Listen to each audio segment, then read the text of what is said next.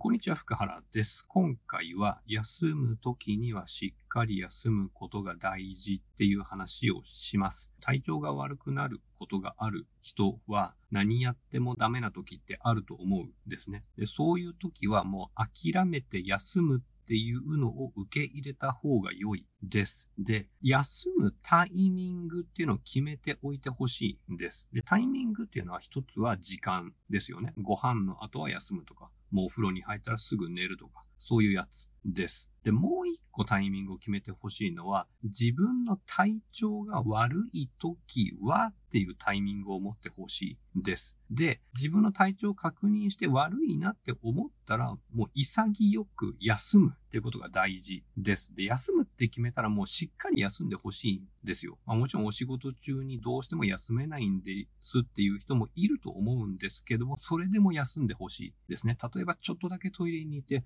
座って1分間だけ目つぶってゆっくりするとか、立ってるんだけれども意識はどっか飛んでるとか まできる限りでいいんですけど、で、そういう細かいテクニックを使わなくてもいいような、もうさっさと帰れるとか、家でなんかやってるんですっていう人はもう潔く飯食って、風呂入って寝てくださいっていう、その潔さ、思い切りの良さを休むっていうことにも使うっていうことがとても大事なので、潔く休んでください。では。